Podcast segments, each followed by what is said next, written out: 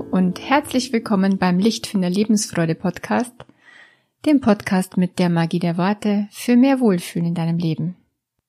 Schön, dass du wieder da bist. Bei mir geht's heute ums Loslassen von Symptomen. Es geht ja bei mir ganz oft ums Loslassen, ums Loslassen von Schmerz, ums Loslassen von Glaubenssätzen, die hinderlich sind, ums Loslassen von unangenehmen Gefühlen, ums Loslassen nach der Trennung. Gibt so viele Sachen loszulassen, Ballast abzuwerfen, um sich freier zu fühlen. Und heute geht's um eines meiner Spezialgebiete, nämlich die psychosomatischen Krankheiten, die Symptome, die der Körper uns gibt, um uns was damit zu sagen. Und das ist auch der Titel der heutigen Folge. Wenn die Seele nicht gehört wird und der Körper schreit. Chronische Krankheiten und Wege heraus.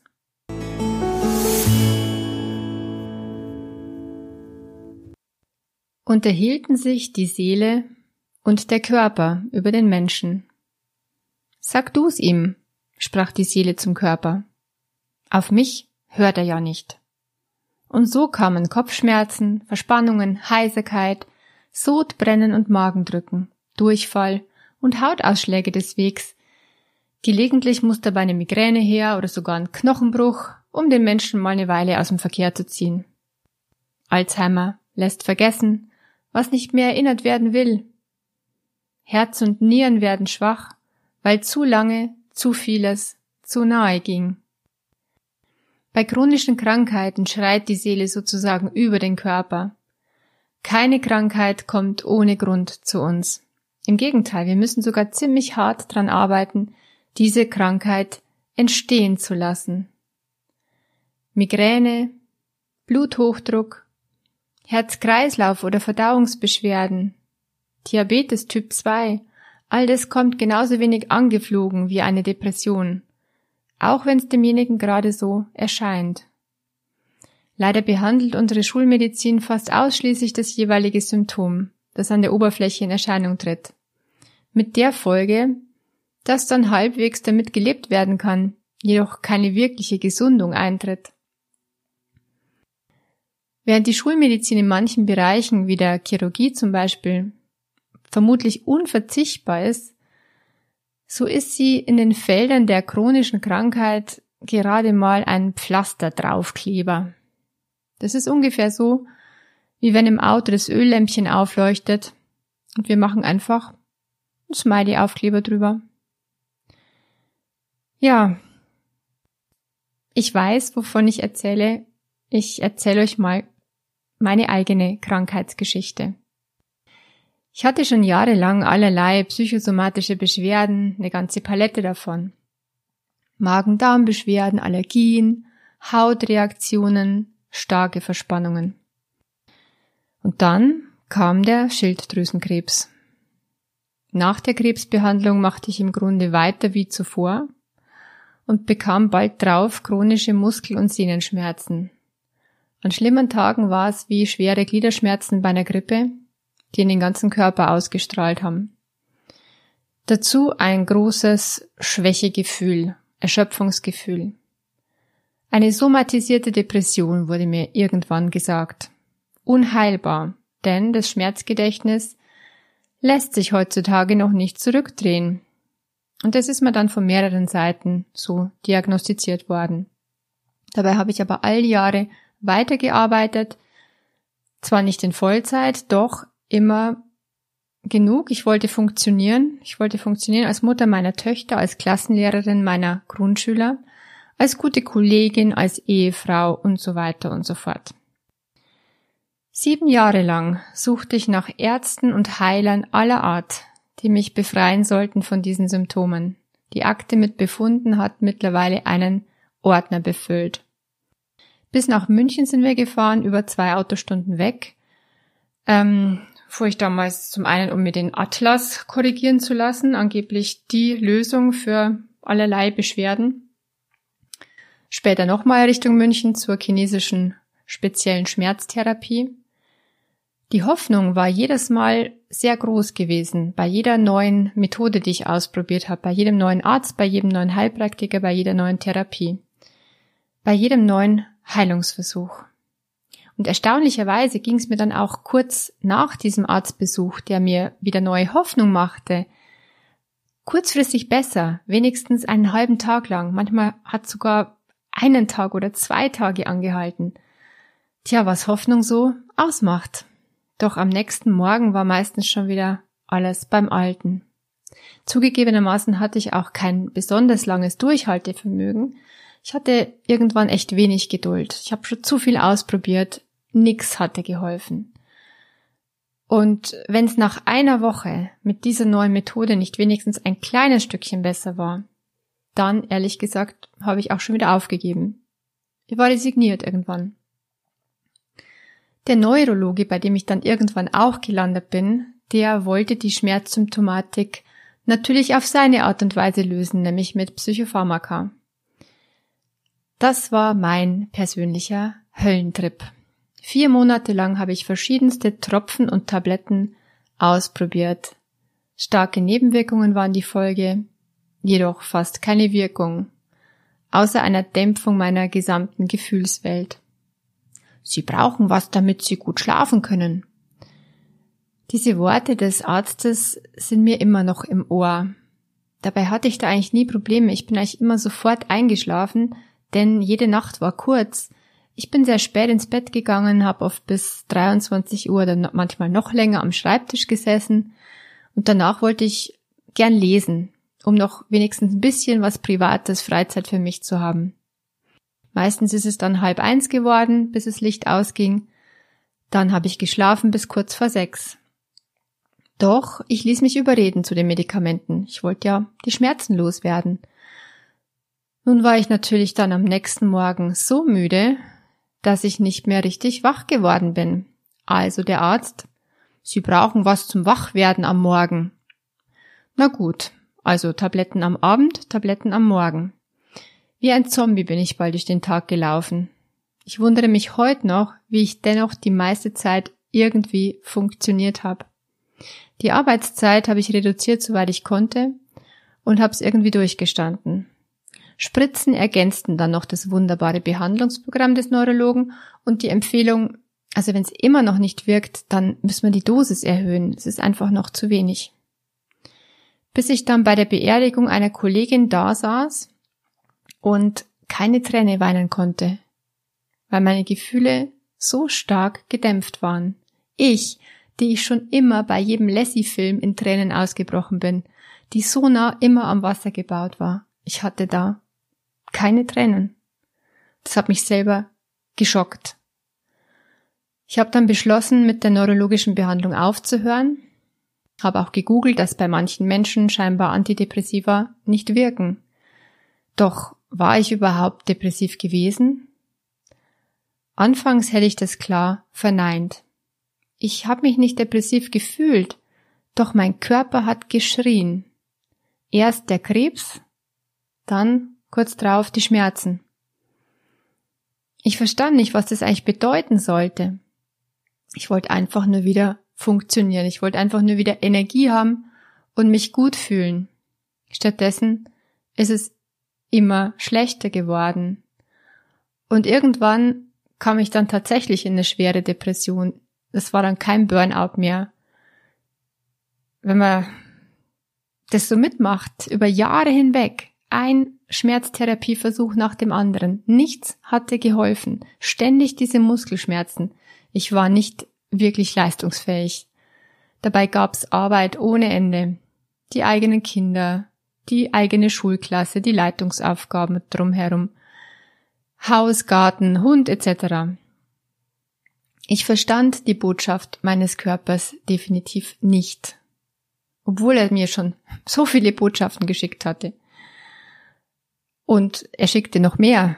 Und als dann immer noch mehr Beschwerden hinzukamen, begab ich mich für mehrere Wochen in eine psychosomatische Klinik. Es war wirklich der letzte Ausweg, den ich gesehen habe. Mein Körper spielte offenbar verrückt. Und es sollte endlich, endlich aufhören. Und erst nach Jahren der Leidenszeit und Heilungssuche ist mir dann in dieser Klinik etwas deutlicher gemacht worden, nämlich dass die Gedanken, die ich denke, eine Rolle spielen. Das habe ich dort gelernt und dass wohl Nein sagen und Grenzen setzen bei mir wichtige Themen wären. Ich sollte mich nicht auf den Schmerz konzentrieren an den schlimmen Tagen, sondern mich ablenken. Ich habe ganz viele Anregungen aufgenommen und während des Klinikaufenthalts bin ich tatsächlich aufgeblüht, war wenige Tage sogar gänzlich schmerzfrei zum ersten Mal seit sieben Jahren. Doch gegen Ende der Reha-Zeit wurden die Schmerzen wieder stärker und zu Hause war schnell alles wieder beim Alten. Ich war in mein altes Umfeld zurückgekehrt, in die unglückliche Ehe, in den Beruf, der mir so viel Kräfte abverlangte, mehr als ich hatte. Ich unternahm irgendwann einen weiteren Versuch mit Antidepressiva, diesmal sehr vorsichtig dosiert. Das ging besser.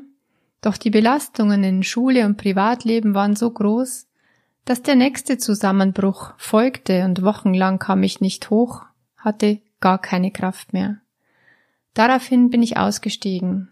Aus diesem Beruf, der mir immer so wichtig gewesen war. Ich war wirklich Lehrerin mit Leib und Seele gewesen. Es war meine Berufung. Ich hatte die Kinder so gern, fast wie meine eigenen. Doch der Lärm in der Schule, die Anstrengung für Ruhe zu sorgen, die fehlende Kraft gleichzeitig streng und konsequent zu sein, haben mir die Unterrichtsvormittage regelmäßig zur Hölle gemacht. Ich konnte nicht mehr, schon gar nicht in diesem System, in diesem engen Korsett, ohne Auszeit zwischen den Stunden, immer am Präsentierteller zu stehen. An Tagen, wo ich auch noch Pausenaufsicht hatte, da war tatsächlich nicht einmal Zeit, um auf Toilette zu gehen. Wenn es denn sein musste, ja dann so schnell wie möglich. Denn währenddessen war die Klasse ja quasi unbeaufsichtigt. Über Missstände in unserem Schulsystem könnte ich vieles schreiben oder erzählen. Ähm, sie erleichtern den Lehrern nicht gerade ihre ohnehin höchst anspruchsvolle Aufgabe zu erziehen und zu unterrichten. Gerade in der Grundschule. Sie befeuern tatsächlich die Notlage und führen dazu, dass ein Großteil der Pädagogen weit vor dem Ruhestandsalter keine Kraft mehr hat. In meiner Dienstzeit habe ich den vorzeitigen Tod zweier meiner Schulleiter miterlebt und zweier Kollegen, alle rund um das 60. Lebensjahr. Also die ruhige Kugel schieben sieht definitiv anders aus. Doch das ist ein anderes Thema und könnte ein ganzes Buch füllen. Zurück zu den psychosomatischen Beschwerden. Erst als ich verstand mit der Zeit, was mein Körper mir sagen will, was meine Seele wirklich braucht und welchen Einfluss ich selbst auf die Gestaltung meines Lebens habe, dann begann die Heilung. Ich habe mich sozusagen mit meinen eigenen Schatten auseinandergesetzt. Ich habe begriffen, dass es manchmal nicht genügt, immer nur an sich selbst und seiner Einstellung zu arbeiten, das hatte ich jahrelang versucht. Jahrelang hatte ich versucht, etwas an mir zu ändern, an meiner Einstellung. Was auch wichtig ist. es ist wichtig. Doch krampfhaft positiv zu denken, Seelenschmerzen zu verdrängen und versuchen, es Happy Life zu spielen, das hatte mich genau dahin gebracht, wo ich eben war, in die chronischen Schmerzen und in die wiederkehrende Depression. Es gibt ja dieses Prinzip Fake it until you make it aus dem NLP. Das so tun, als ob, ja, das habe ich gemacht, indem ich Happy Life gespielt habe. Manchmal ist dieses Fake it tatsächlich hilfreich, um einen Schritt weiter zu gehen, um sich mal zu trauen, um mal mutig zu sein, um mal reinzuschlüpfen in die neue Rolle. Doch ehrlich gesagt, wenn der ganze Lebensentwurf zum Fake wird, dann muss schließlich der Körper schreien, damit der Mensch, das Ich, endlich die Kurve kriegt und einen anderen Weg einschlägt. Und so habe ich mich ausführlich mit den folgenden Fragen auseinandergesetzt und dazu zu diesen Themen eine Ausbildung nach der anderen gemacht. Zu den folgenden Fragen. Was brauche ich jetzt wirklich? Welche Menschen tun mir gut? Welche ziehen mir Energie? Welches Arbeitsumfeld schadet mir? Welches würde mich beflügeln? Welche Denkmuster sind hilfreich? Welche nicht? Welche Sprachmuster sind hilfreich? Welche nicht? Worum geht's mir in meinem Leben? Was sind meine Werte und meine Prioritäten? Wovon brauche ich mehr in meinem Leben und wovon brauche ich weniger? Und was kann ich jetzt tun, damit es mir besser geht? Das ist Salutogenese. Das ist der Weg zur Gesundwerdung. Ich bin diesen Weg selbst gegangen, gehe ihn noch, habe die Fragen nach und nach für mich beantwortet und in die Tat umgesetzt vor allen Dingen. Und so heile ich nach und nach und immer mehr. Ich habe diese Schmerzen, die nicht mehr meine sind. Ich habe diese Schmerzen heute so gut im Griff, dass ich mehrere Stunden pro Woche arbeiten kann. In dieser Zeit kann ich schreiben, podcasten und anderen im Coaching helfen bei ihrer Ganzwerdung, bei ihrer Selbstheilung. Mit diesen Fragen arbeite ich heute. Und zwar mit erwachsenen Menschen, die freiwillig zu mir kommen, die sich verändern wollen. Ich arbeite in ruhiger Umgebung, zurzeit vor allem online. Und all das hilft nicht nur meiner eigenen Gesundheit und Ganzwerdung. Es gibt mir auch eine sinnhafte Arbeit und ich darf einen Beitrag leisten, dass Menschen glücklich werden oder wieder glücklich werden. Licht und Schatten ist das Prinzip, nach dem ich arbeite. Wir finden die Schatten heraus und lernen sie zu verstehen. Wir verdrängen nicht länger den Schmerz. Wir verdrängen nicht länger die unangenehmen Gefühle. Wir hören die Botschaft des Körpers. Hören sie und lassen sie bei uns ankommen. Und sobald wir anfangen, sie zu verstehen, erkennen wir unseren Einfluss auf unser Wohlbefinden und es wird heller. Es wird allmählich immer heller. Und das Licht in uns heilt uns. Je mehr wir das Licht in uns entdecken und strahlen lassen, umso mehr heilen wir. Wir entdecken unsere Macht, Einfluss drauf zu nehmen, wie es uns geht. Mehr Licht ins Leben zu lassen, vertreibt schließlich die Schatten. Und das ist der Weg zum Glück. Wir Menschen wollen immer ankommen. Ankommen im Jetzt, nicht erst irgendwann, sag ich. Das Leben bewusst gestalten und Vertrauen geschehen lassen. Das sind nur scheinbare Widersprüche, doch beides ist wichtig. Und wenn du auch herausfinden möchtest, was deine Schatten dir sagen wollen, was deine Symptome dir sagen wollen, dann melde dich bei mir. Erstmal für ein unverbindliches Beratungsgespräch und dann gerne für eine gemeinsame Session zusammen. Lass uns spielen, deine Schatten annehmen und verstehen. Lass uns dein Licht entdecken. Und wenn dir diese Folge gefallen hat oder du meinst, jemand, den du kennst, könnte sie brauchen, dann sei so lieb und teile sie bitte weiter in deinem sozialen Netzwerk. Was du hilfreich findest, kann auch für andere sehr hilfreich sein. Und ich danke vielmals und freue mich drüber. So, dann gerne bis bald hier wieder im Podcast. Bis dahin, Licht und Liebe in dein Leben. Deine Kerstin von Lichtfinder.